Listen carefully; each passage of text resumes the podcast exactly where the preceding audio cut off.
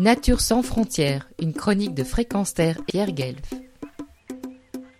Une fois n'est pas coutume, parlons discipline sportive, donc bien-être, dans Nature sans frontières, car dans cette chronique il s'agit à la fois de la nature environnement et de la nature caractéristique des êtres humains. Ce sport, c'est l'ultimate ou frisbee, oui, le fameux disque volant en vogue sur les plages. Eh bien, sachez que ce loisir, c'est aussi une véritable discipline sportive exceptionnelle. Le frisbee est le nom d'une marque de ce jeu de forme plate et ronde fabriqué pour planer en tournant sur lui-même si l'on donne de l'effet en le lançant. Et cela veut donc bien dire disque volant ou discoplane.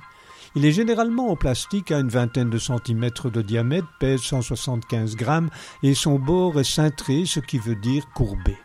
L'invention officielle du frisbee date de 1948, il y a donc plus de 70 ans.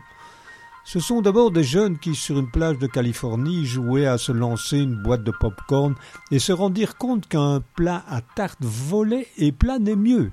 Alors ils créèrent un jeu, puis il fut beaucoup question à l'époque des martiens, de soucoupes volantes, d'extraterrestres, et un homme d'affaires génial eut l'idée de fabriquer le frisbee que l'on connaît aujourd'hui.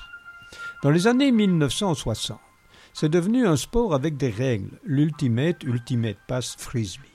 Il existe des fédérations et d'autres modèles furent créés, certains étant même lumineux. Il s'est vendu des centaines de millions de frisbees depuis sa création.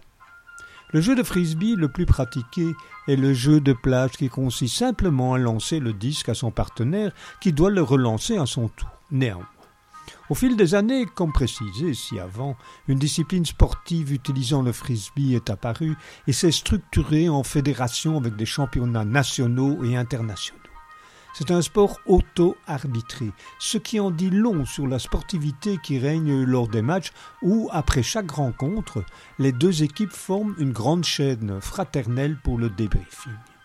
Sport mixte selon les catégories, ce jeu réclame une excellente condition physique, de la dextérité, une grande technique, une maîtrise de soi, un esprit sportif, bref, il s'agit d'une fameuse école de vie jouant un rôle social appréciable.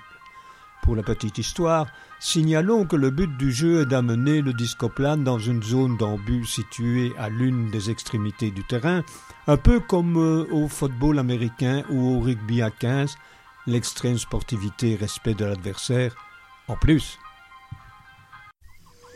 Pierre Guelf, retrouvez et podcastez cette chronique sur notre site